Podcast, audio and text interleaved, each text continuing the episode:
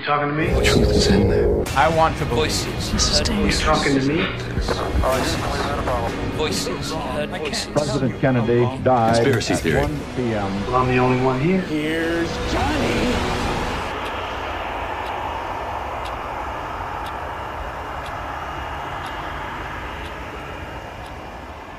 Uh, delivery Malaysia 370, good morning. Malaysia 370, standby.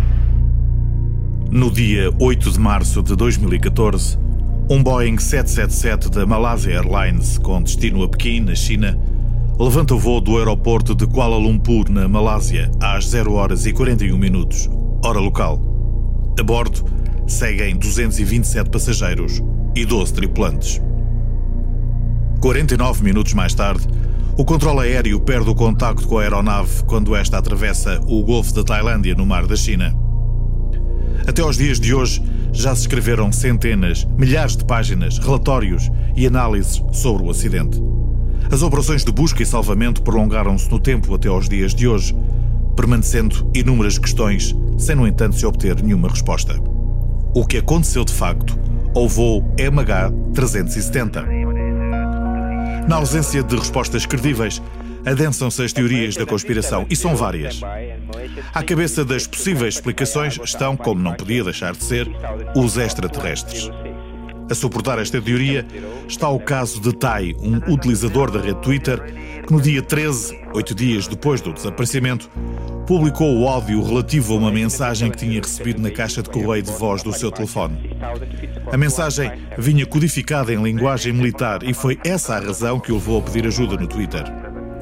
A mensagem deu aso a muitas especulações, mas foi traduzida da seguinte forma: Perigo, SOS, é terrível, tenham cuidado, eles não são humanos. SOS, perigo, SOS.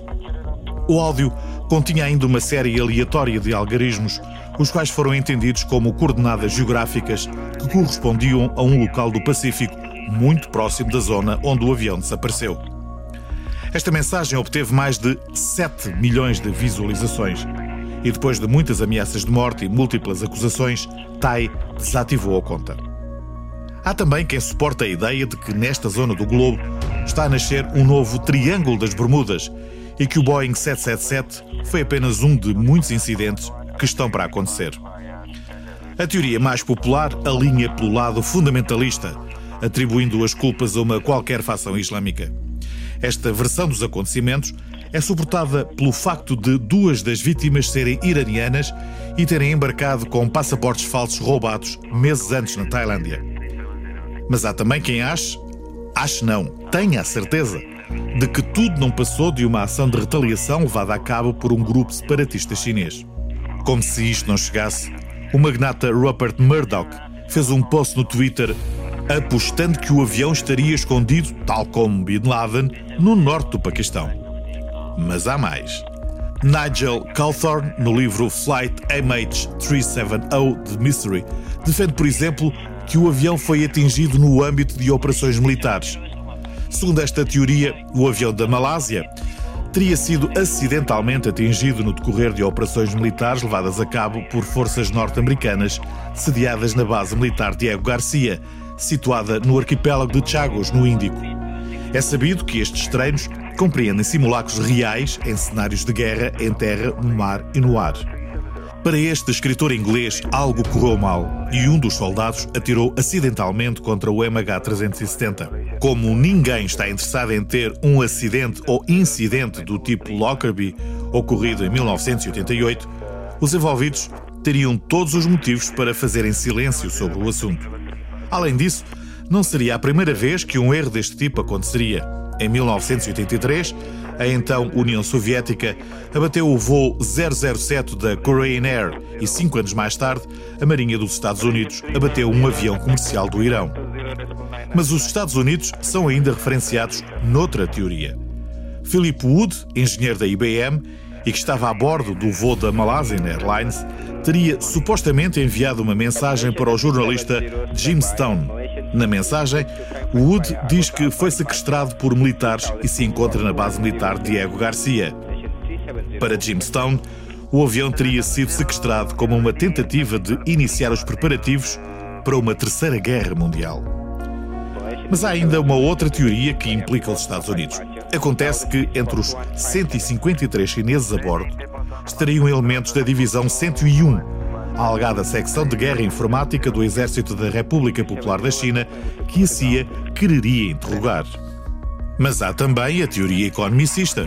É sabido que pelo menos 20 passageiros trabalhavam para a Freescale Semiconductor, uma companhia tecnológica americana sediada no Texas. Todos eles tinham participação nos lucros de uma importante patente e, em caso de morte, o dinheiro reverteria para a empresa. Se acha que tudo isto não passa de uma novela de mau gosto, prepare-se porque há mais. Jeff Wise, um antigo piloto e perito em questões aeronáuticas, disse na CNN que Vladimir Putin estava por detrás do desaparecimento do avião. Segundo este perito, o rastro do avião indica que as comunicações por satélite foram desligadas, mas que voltaram a ser ligadas momentaneamente três minutos depois, sugerindo assim que durante este período os piratas do ar, que iam a bordo, teriam falsificado os dados enviados para os satélites com o intuito de focalizar as buscas numa pista falsa rumo ao sul. Jeff Wise acredita que o avião terá voado a baixa altitude junto às fronteiras e que aterrou em segurança no Cazaquistão. O que Wise não explica é as razões que levaram o governo russo a querer sequestrar o avião. Mas guarde para o fim a melhor das teorias conspirativas. Quatro meses depois do desaparecimento do Boeing 777, outro avião da Malaysian Airlines, o MH17, caiu no leste da Ucrânia, perto da fronteira com a Rússia, depois de aparentemente ter sido atingido por um míssil. Os defensores desta teoria acreditam que o MH370 e o MH17 são o mesmo avião. Tudo não passou de uma manobra de diversão, portanto.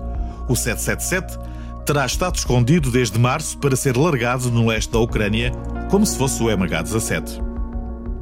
Alguns familiares dos desaparecidos relataram, entretanto, à Malaysian Airlines que, três dias depois do incidente, os telefones móveis das vítimas ainda davam sinal de chamada e alguns ainda apareciam como estando online no serviço de mensagem chinês. Alegadamente, a companhia aérea também terá ligado para os telefones da tripulação, que tocaram sem ninguém atender. Teorias? Há muitas. Mas sete anos depois do trágico incidente, continua sem resposta à pergunta das perguntas. O que aconteceu ao voo MH370 da Malaysian Airlines?